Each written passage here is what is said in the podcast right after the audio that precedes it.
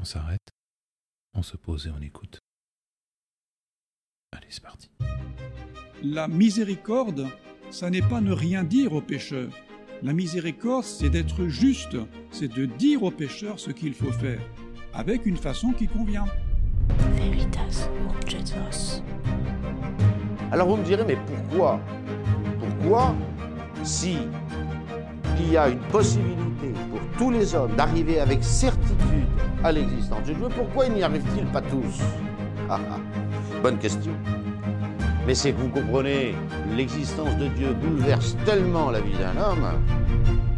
De toutes les perfections de Dieu, sa miséricorde est certainement celle qu'on croit connaître le mieux, mais qu'on connaît le moins.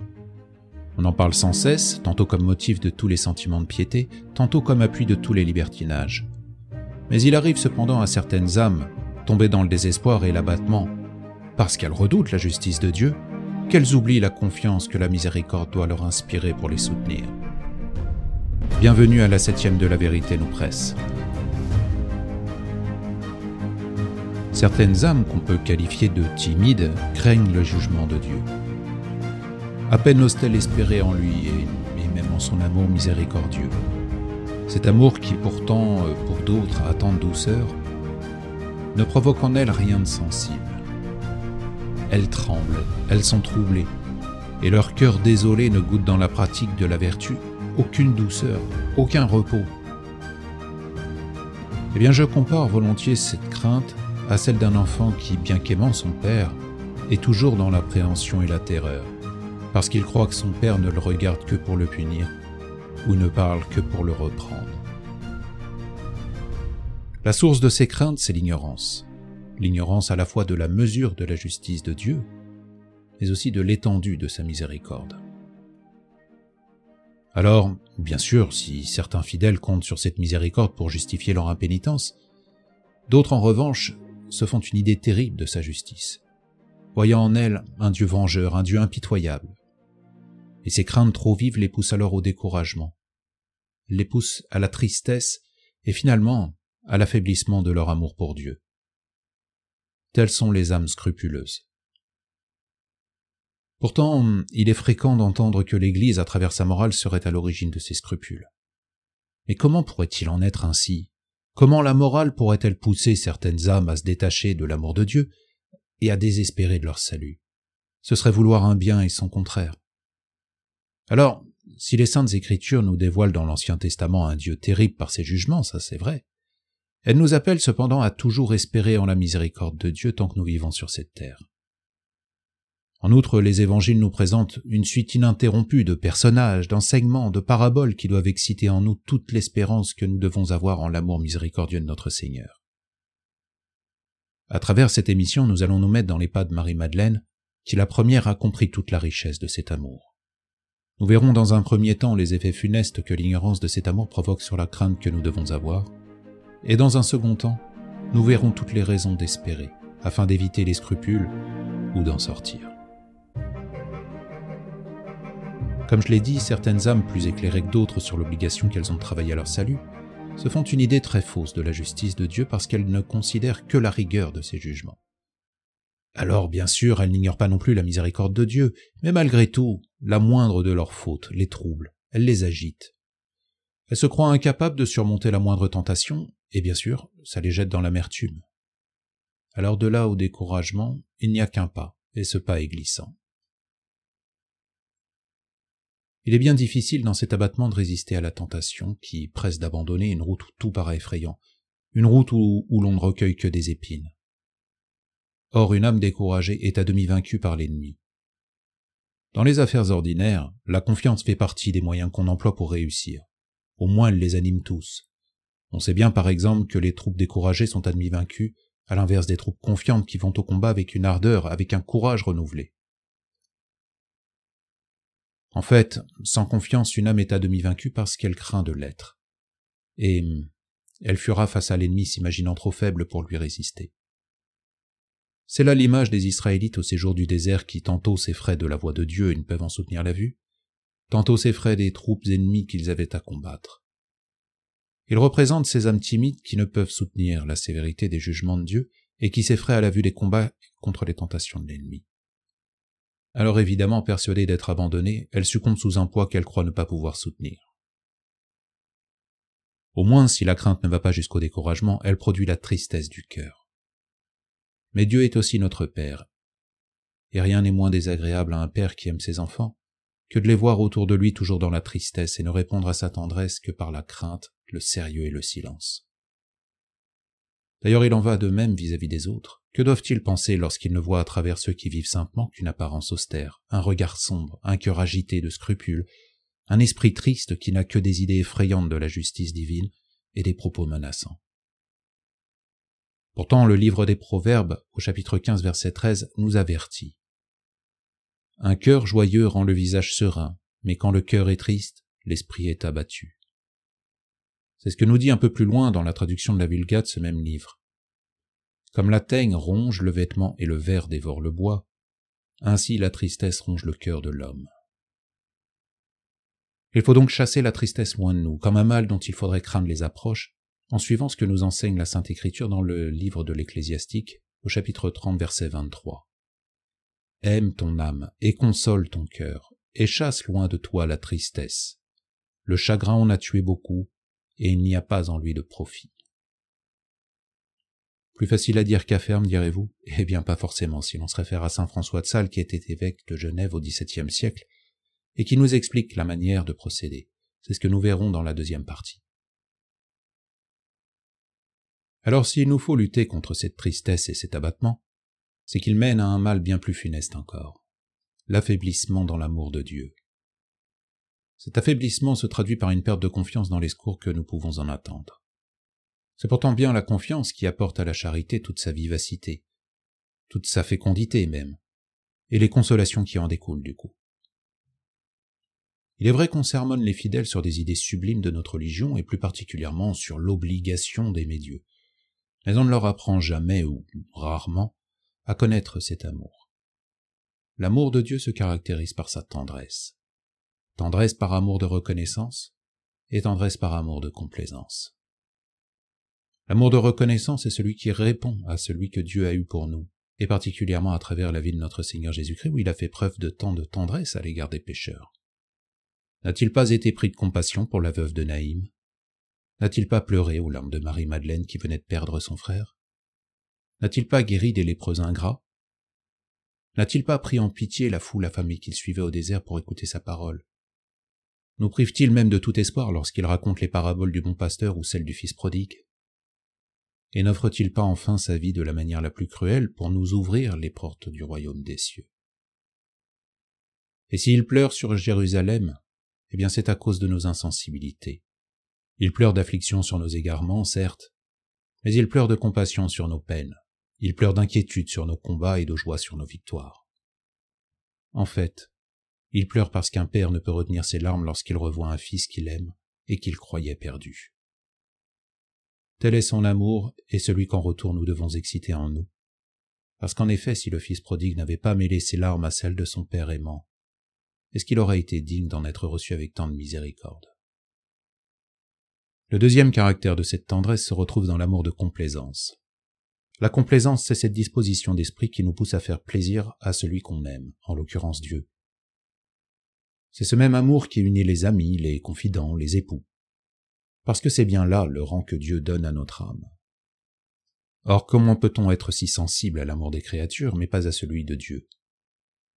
Pourtant la présence de ceux qu'on aime épanouit, et leur absence cause l'inquiétude, le désarroi et même l'ennui, à tel point que leur perte provoque le désespoir, parce que c'est bien la tendresse de cet amour qui est blessée. Alors je le répète, comment peut-on avoir tant de tendresse pour les hommes et la refuser à Dieu? Il suffit pourtant de considérer les miséricordes dont il nous gratifie tous les jours. Et malgré nos misères et nos faiblesses, il veut nous rendre saints, il veut nous rendre heureux et éternels à ses côtés qu'un Dieu qui a de telles inspirations, alors qu'il pourrait nous foudroyer sur place pour nos iniquités, mais qui se contente de supporter nos faiblesses et nous soutenir par ses miséricordes, est bon. Il est vrai qu'il connaît nos égarements, mais il les supporte. Mieux, il les pardonne malgré toute la rigueur de sa justice. Et c'est ce que nous avons vu dans la sixième émission de ce podcast avec le sacrement de pénitence. Dès lors, comment lui refuser notre confiance? Est-ce qu'on doute de la fidélité d'un ami lorsqu'on se remémore les marques d'amitié dont il a fait preuve dans des occasions difficiles? Mais non, au contraire, on redouble d'attachement et de confiance pour lui.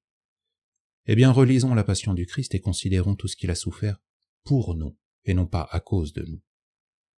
Sous cet angle de lecture, nous ne pouvons qu'exciter notre confiance en Dieu, parce que nous y lisons toute l'étendue de sa bonté miséricordieuse.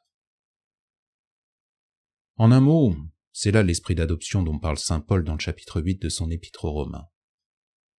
En effet, vous n'avez point reçu un esprit de servitude pour être encore dans la crainte, mais vous avez reçu un esprit d'adoption en qui nous crions Abba, Père. C'est cet esprit d'adoption qui nous apprend non à trembler comme des esclaves, mais à aimer comme des enfants, à invoquer notre Père avec confiance, à le servir sans inquiétude, et finalement à attendre en paix la nourriture que sa tendresse nous destine. Alors les âmes timides sont des proies de choix pour le tentateur, soit qu'il veuille jeter un juste dans le trouble, soit qu'il veuille retenir un pécheur dans le péché, soit qu'il veuille perdre un mourant par le désespoir, il s'y prend toujours de la même manière.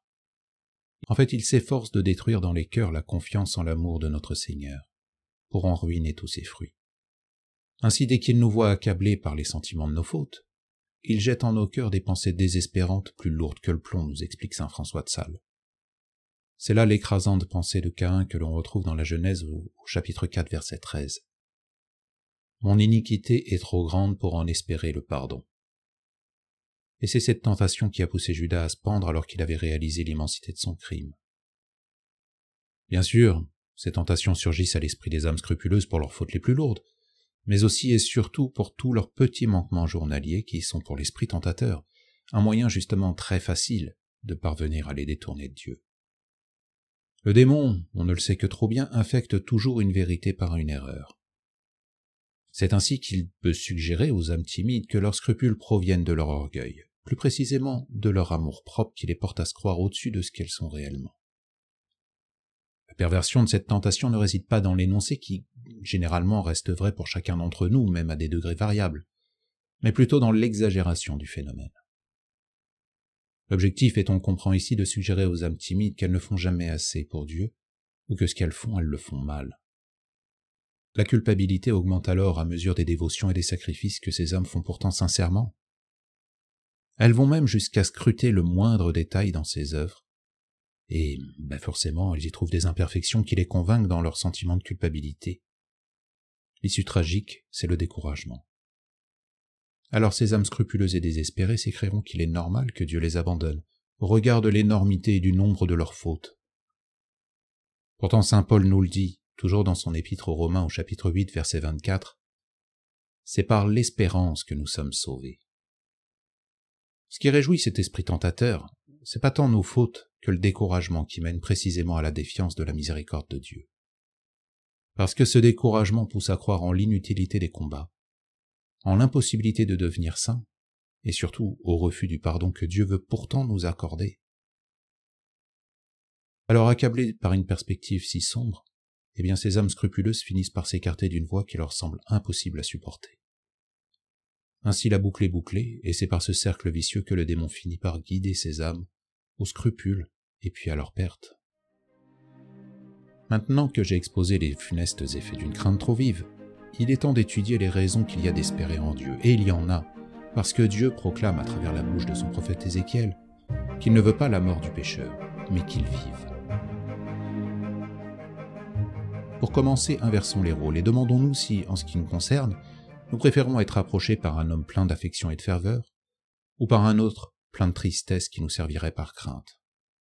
Qu'aime-t-on le plus, se faire aimer ou se faire craindre? Il me semble que l'amour dicté par la reconnaissance et la complaisance est bien plus précieux que les respects forcés par la crainte ou la terreur. Pour autant, il est vrai que Dieu est juge, et qu'il est notre juge, et à ce titre, il est juste, mais peut sembler sévère. C'est dans cette sévérité que naissent les craintes des âmes scrupuleuses, et d'une certaine manière il y a effectivement de quoi être effrayé par Dieu lorsqu'on lit dans l'Ancien Testament le portrait qui nous en est fait. Tantôt il s'irrite des moindres fautes, tantôt c'est un Dieu jaloux qui s'offense du moindre partage, tantôt c'est un Dieu vengeur qui fait porter au genre humain la faute d'un seul homme. Le jugement qu'il fera de chacun d'entre nous ne sera pas moins sévère, car comme l'annonce notre Seigneur en Matthieu 12, 36, Je vous le dis, au jour du jugement, les hommes rendront compte de toute parole vaine qu'ils auront dite. Tout sera jugé, une parole qui n'a rien de criminel mais rien d'utile non plus, une injure échappée lors d'une colère, et même un sentiment que la cupidité fait naître et qui aura échappé à notre vigilance. Tout portera sa peine. Voilà qui est propre à troubler même les âmes les plus saintes. Pour autant, on peut se demander si Dieu est un juge inflexible que rien n'apaise. Il n'y a rien de moins sûr, parce que c'est aussi un Dieu qui nous avertit par la voix de son Fils, qui établit les moyens de nous sauver par l'intermédiaire des sacrements, et qui va même jusqu'à satisfaire à la faute originelle de nos premiers parents, celle que nous n'aurions jamais pu réparer nous-mêmes par nos propres mérites. Alors certes, il examinera, il jugera et il punira. Mais en même temps, tant que nous vivons ici-bas, il ménage, il attend, il aime, il compatit. Il pardonne et il avertit comme avec la femme adultère par exemple. En d'autres termes, il est aussi facile de le fléchir pendant le cours de notre vie qu'il est impossible de l'apaiser au jugement qui suit notre mort. Trois paraboles parmi d'autres nous montrent particulièrement cette réalité. Premièrement, la parabole de l'intendant infidèle qu'on peut lire en Luc, chapitre 16, versets 1 à 12, où un maître ayant appris les malversations de son intendant lui demande de rendre compte de son administration. L'intendant, se voyant perdu, remet une partie de la dette des débiteurs de son maître. Et contre toute attente, ce dernier va louer l'habileté de son intendant, parce qu'il a agi avec la même sagesse dans le domaine des biens matériels que celle que son maître aurait eue dans le domaine spirituel. C'est là le symbole des générosités qu'un pécheur fait des biens qu'il a reçus de Dieu pour l'apaiser dans sa conversion. Deuxièmement, la parabole du serviteur impitoyable qu'on peut lire en Matthieu chapitre 18 versets 23 à 35, où l'on voit un maître touché de compassion vis-à-vis de son débiteur qui l'implore d'être patient pour pouvoir le rembourser. Le maître non seulement ne le châtie pas, mais lui remet sa dette. Eh bien c'est là l'image de la patience que Dieu a ici-bas avec les pécheurs prêts à se repentir. Troisièmement, la parabole des ouvriers envoyés à la vigne, qu'on peut lire en Matthieu toujours, au chapitre 20, versets 1 à 16. Ici, un père de famille possédant une vigne rémunère autant les ouvriers de la première heure que ceux de la onzième heure. Pourtant, qu'y avait-il d'estimable dans le travail de ces derniers si ce n'est leur bonne volonté? Les Saintes Écritures nous en donnent une parfaite illustration avec le bon larron. En outre, on lit chez les prophètes que Dieu se plaint de son peuple infidèle. Alors il se plaint quand il pourrait punir. Mais si Dieu n'était que notre juge, il ne se plaindrait pas, il condamnerait, il punirait. Seul un père, un frère ou un ami se plaint, et par là même manifeste encore l'amour qu'il nous porte. Voilà ce que la raison nous dicte, et cette raison soutenue par la grâce nous montre un Dieu infiniment plus bon que nous. Non seulement il ne nous condamne pas dès cette vie, mais plus encore, lui qui est tout-puissant aurait pu nous contraindre à le servir. Comme le dit saint Pierre Chrysologue, Dieu s'est changé en Père parce qu'il a préféré régner par la charité plutôt que par la puissance. Il a préféré régner en Père, mais aussi en époux, en ami et en sauveur. Il s'offre à nous sous la figure du pain et s'est montré aux hommes sous la forme d'un enfant. Eh bien qu'on y réfléchisse un moment, s'il n'était venu que pour apporter la terreur et annoncer les châtiments. Le Fils de Dieu aurait-il pris la forme d'un enfant si faible, si doux, et qui semble ne rien pouvoir sans le secours de sa mère? Au contraire, en agissant ainsi, il se dépouille de sa majesté, de ses richesses, de sa puissance, pour nous rendre son abord plus rassurant, plus facile. Toute la vie de notre Seigneur sur terre est l'illustration de la continuelle patience de Dieu et de son infinie bonté pour ménager la conversion du pécheur ici-bas. Il n'a de cesse de remettre les fautes des âmes remplies d'amour pour lui, de soigner les malades, de guérir des infirmes, et même de faire revenir à la vie les morts. N'est-ce pas là l'expression tangible de sa bonté, de sa charité, de sa miséricorde, en un mot, de son amour pour les hommes, et pour tous les hommes Alors que Dieu nous aime tous, on pourrait considérer que c'est juste, parce qu'après tout nous sommes ses créatures, l'ouvrage de ses mains. Mais Dieu nous aime malgré nos faiblesses, malgré nos infirmités, et il va même jusqu'à redonner la vie de la grâce à ceux qui l'ont perdue à cause de leurs péchés graves par le sacrement de pénitence. Notre malice devrait lasser sa patience, mais au contraire, au lieu d'irriter sa colère, elle ne fait qu'accroître sa compassion. Alors que faut-il de plus pour exciter en nous la plus vive confiance en un Dieu qui nous poursuit pour nous combler de bonté? Enfin, pour terminer sur cette partie, une autre pensée consolante nous vient de Saint Jean Chrysostome au sujet de l'explication du premier verset du psaume 72 qui dit Ô Dieu, donne tes jugements au roi et ta justice au fils du roi. Pourquoi demande ce père de l'Église, le prophète demande-t-il que Dieu se dépouille de son pouvoir pour en revêtir son fils fait homme? Le jugement serait tout aussi équitable, mais assurément plus terrible. Car qu'un Dieu juste, tout-puissant et impassible juge des hommes livrés à tant de passions et aussi faibles que nous sommes, eh bien il n'y aurait hélas que des châtiments à attendre. Au lieu de cela, nous serons jugés par le Fils de Dieu, qui s'est fait homme, comme nous, qui a endossé notre nature. Il a expérimenté la tentation, et il s'est même chargé de nos péchés pour nous sauver. En revêtant notre nature, et en portant nos fautes, notre juge s'est fait notre frère et notre sauveur. Alors de ce fait, nous avons plus à espérer qu'à craindre. C'est donc pour cela, d'après saint Jean Chrysostome, que le prophète désirait que le jugement soit remis entre les mains du Fils du roi. Maintenant, rappelez-vous la deuxième émission de ce podcast où j'expliquais à travers la conversion de Marie-Madeleine que la pénitence chrétienne n'était pas la recherche de privation et de souffrance. Elle passe avant tout par la connaissance de l'amour miséricordieux de notre Seigneur. Amour miséricordieux dont je viens d'exposer jusque-là les principaux traits. Eh bien, il est temps maintenant d'étudier ce que cette connaissance apporte à l'âme, et en particulier aux âmes scrupuleuses. En d'autres termes, il est temps de suivre les pas de Marie-Madeleine sur cette voie de la connaissance pour en découvrir toutes les consolations que nous pouvons en retirer afin de nous soutenir dans les tentations. Pour résumer, ces consolations sont de cinq ordres. Premièrement, cette confiance est glorieuse à Dieu. C'est ce qui transparaît par exemple dans la vie du prophète David.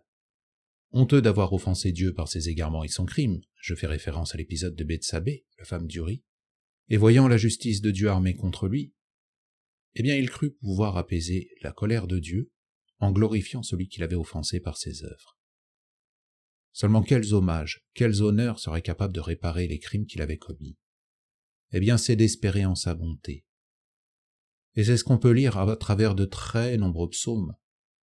Par exemple, au psaume 70, le verset 6 nous dit Moi, je suis pauvre et indigent. Ô Dieu, hâte-toi vers moi. Tu es mon aide et mon libérateur. Yahvé ne tarde pas. Ou encore le psaume 71, les versets 1 et 2. Yahvé, en toi j'ai placé mon refuge. Que jamais je ne sois confondu. Dans ta justice délivre-moi et sauve-moi. Incline vers moi ton oreille et secours-moi. Ou encore au psaume 25, les versets 2 et 3.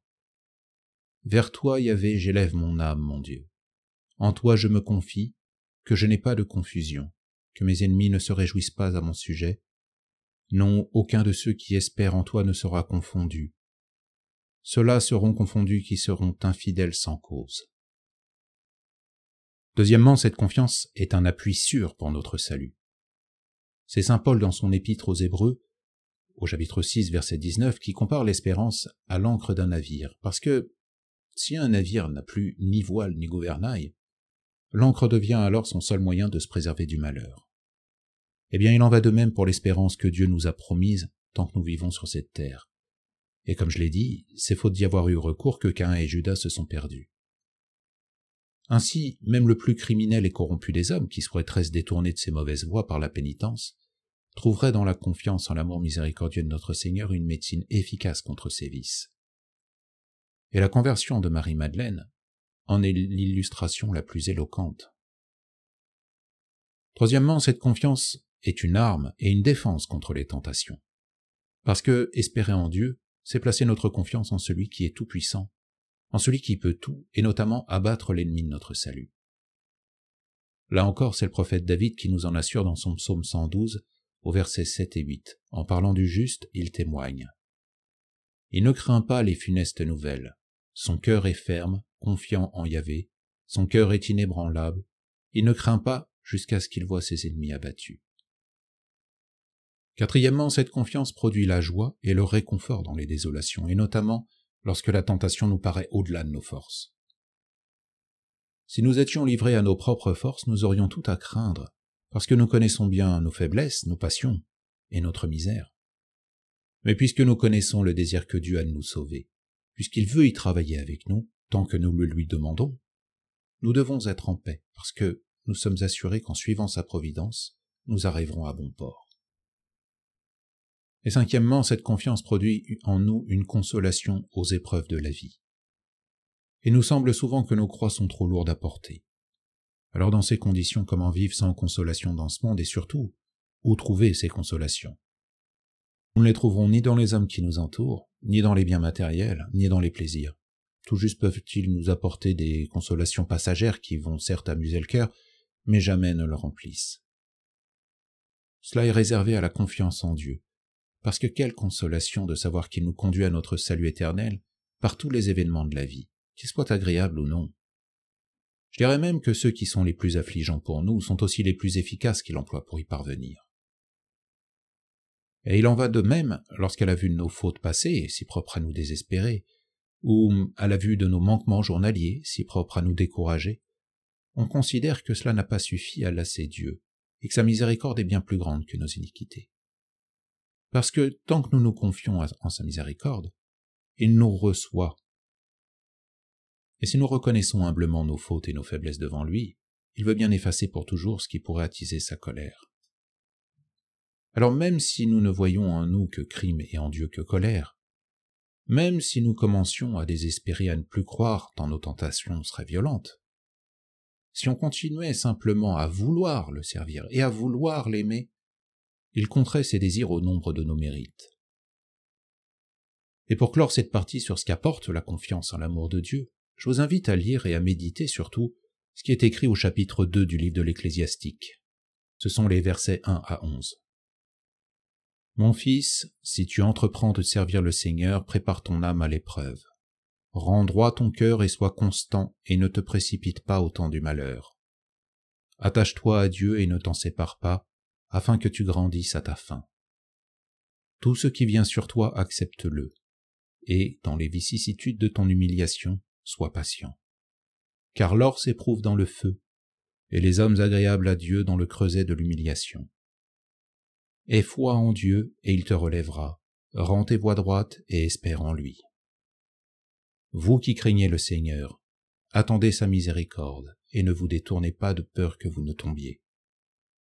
Vous qui craignez le Seigneur, ayez foi en lui, et votre récompense ne se perdra pas.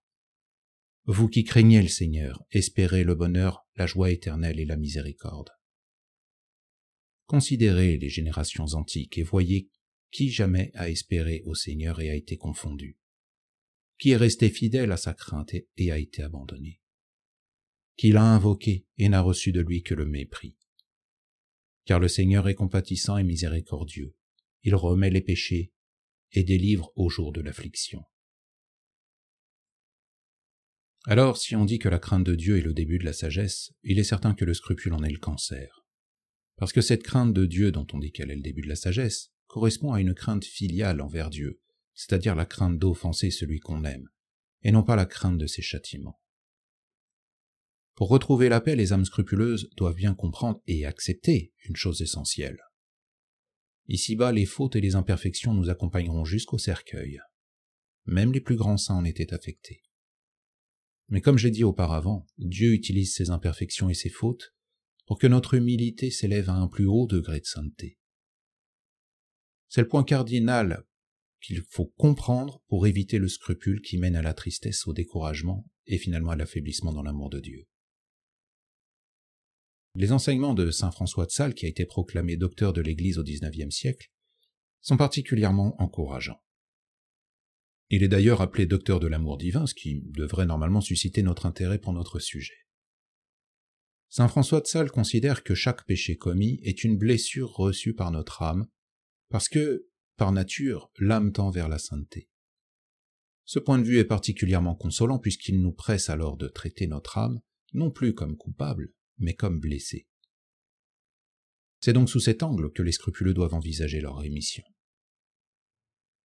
Alors la première chose à faire, nous dit saint François de Sales, est de ne pas s'étonner de nos chutes ou de nos manquements.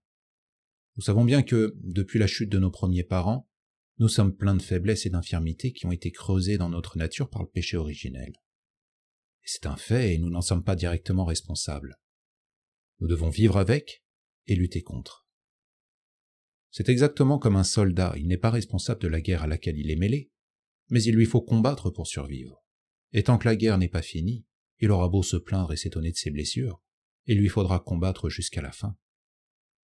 C'est ce qui fait dire à saint François de Sales que durant cette vie, quelle que soit notre volonté, il faut accepter d'avoir la nature humaine et non l'angélique. S'accepter tel que nous sommes, avec nos défauts et avec nos imperfections. C'est finalement se connaître soi-même, c'est ne pas s'illusionner avec nos désirs de perfection. Cette notion est capitale parce que nous verrons plus loin que c'est en nous connaissant nous-mêmes qu'on peut combattre comme il faut. Alors, accepter la faiblesse de notre nature nous amène dans un deuxième temps à ne plus nous troubler à la vue de nos fautes et de nos manquements, c'est-à-dire à, ne plus s'en inquiéter, parce que comme nous le dit notre docteur, rien ne conserve plus nos tares que l'inquiétude et l'empressement de les ôter. Il prend pour image celle d'un oiseau pris dans un filet. Plus il va s'agiter, plus il va s'empêtrer. À l'inverse, si dès le début il avait agi avec calme et patience, il se serait sorti plus vite de son piège. Il en va de même lorsque nous tombons dans quelque faute. Il faut s'en attrister en tant qu'elles offensent Dieu, mais il faut s'en attrister avec calme et avec patience, c'est-à-dire en se refusant à tout chagrin, à tout découragement et à toute colère contre soi-même. Saint François de Sales explique.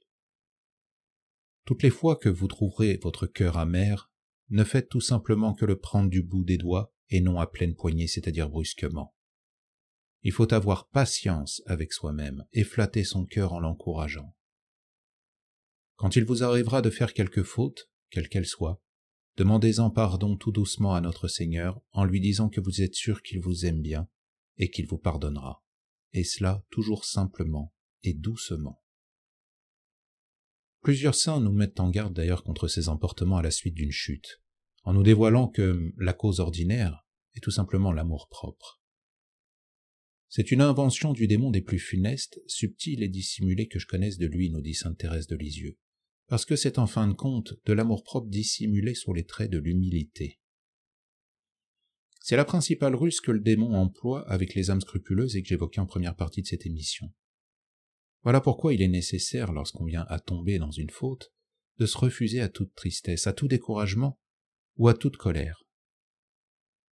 Pour éviter ces emportements, saint François de Sales nous commande d'examiner notre cœur et de nous demander s'il n'a pas toujours la vive résolution de servir Dieu, eh bien je serais surpris qu'une âme scrupuleuse n'y réponde pas par l'affirmative. Enfin, et c'est là toute la richesse des enseignements de saint François de Sales, il nous fait comprendre que nos fautes et nos faiblesses, loin de nous éloigner de Dieu, peuvent nous en rapprocher. Ça nous paraît tellement paradoxal qu'on peut se demander comment. Eh bien en utilisant nos fautes pour tourner notre cœur vers Dieu, tout simplement. Tout d'abord, nos fautes sont l'occasion de nous humilier devant Dieu, ce qui a pour effet d'amoindrir notre amour-propre. Là encore, il faut agir avec une extrême douceur, sans tristesse, sans découragement ni colère. Simplement reconnaître humblement, c'est-à-dire accepter que sans les grâces de notre Seigneur, nous ne pouvons rien, comme il nous l'enseigne lui-même lorsqu'il nous dit Je suis la vigne, vous êtes les sarments. Celui qui demeure en moi et en qui je demeure porte beaucoup de fruits, car séparé de moi, vous ne pouvez rien faire. Ensuite, eh bien il est de foi que l'humilité nous rapproche de Dieu, parce que rappelez-vous ce que nous enseigne Saint Jacques dans son épître. Dieu résiste aux orgueilleux, et il accorde sa grâce aux humbles. Et pourquoi cela? Eh bien parce que les humbles apprennent de leurs erreurs, contrairement aux orgueilleux. C'est la raison pour laquelle Saint François de Sales nous commande d'aimer notre misère, non pas nos péchés, mais notre misère, parce qu'en apprenant nos erreurs, on peut regagner par l'humilité ce qu'on a perdu par la faiblesse. Et c'est logique, c'est logique pour deux raisons. La première, en acceptant l'humiliation de notre faiblesse, nous nous disposons à recevoir la grâce de Dieu parce que nous lui ouvrons notre cœur et lui laissons la place qu'il doit et souhaite y occuper.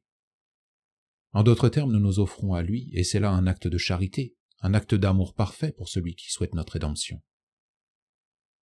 Deuxièmement, cet acte de charité a une valeur d'exemple vis-à-vis de nos frères, parce que alors nous témoignons que Dieu continue de nous aimer et de nous secourir malgré nos faiblesses et nos chutes. En d'autres termes, nous participons à la gloire de Dieu, et notre comportement témoigne de ce que doit être la véritable vie chrétienne. Accepter de porter chacun notre croix aux côtés du Christ qui a revêtu son innocence avec nos péchés pour nous sauver. Voilà pourquoi le Christ nous dit que celui qui demeure en lui et en qui il demeure porte beaucoup de fruits. Et tant que nous ne tombons pas dans le péché mortel, c'est-à-dire celui qui nous coupe de la grâce de Dieu, le Christ demeure en nous, même si nous avons quelque faute à nous reprocher. Alors si la tentation nous paraît au-dessus de nos forces, tournons notre cœur vers notre Seigneur et disons-lui humblement, Seigneur, je vous aime et je ne veux pas vous offenser, mais ma faiblesse est telle que je n'arrive pas à dominer cette tentation. Ayez pitié de moi. Je vous offre mon cœur et je vous prie d'en prendre le contrôle afin de me préserver du malheur. Ainsi, pour saint François de Sales, c'est l'humilité qui est le remède aux scrupules. Alors je ne parle pas de cette humilité selon le monde, c'est-à-dire celle qui est tournée vers soi-même, qui trouble, qui agite et qui engendre la tristesse et le désespoir. Mais bien cette humilité qui est tournée vers notre Seigneur, où tout en reconnaissant nos faiblesses, nous lui ouvrons notre cœur pour qu'il pense les blessures laissées par le péché et qu'il y dépose les grâces nécessaires pour lutter contre nos passions et celles qui nous inclineront à suivre sa volonté. Pour conclure, Saint François de Sales nous offre là un enseignement très consolant et encourageant, particulièrement pour les âmes scrupuleuses.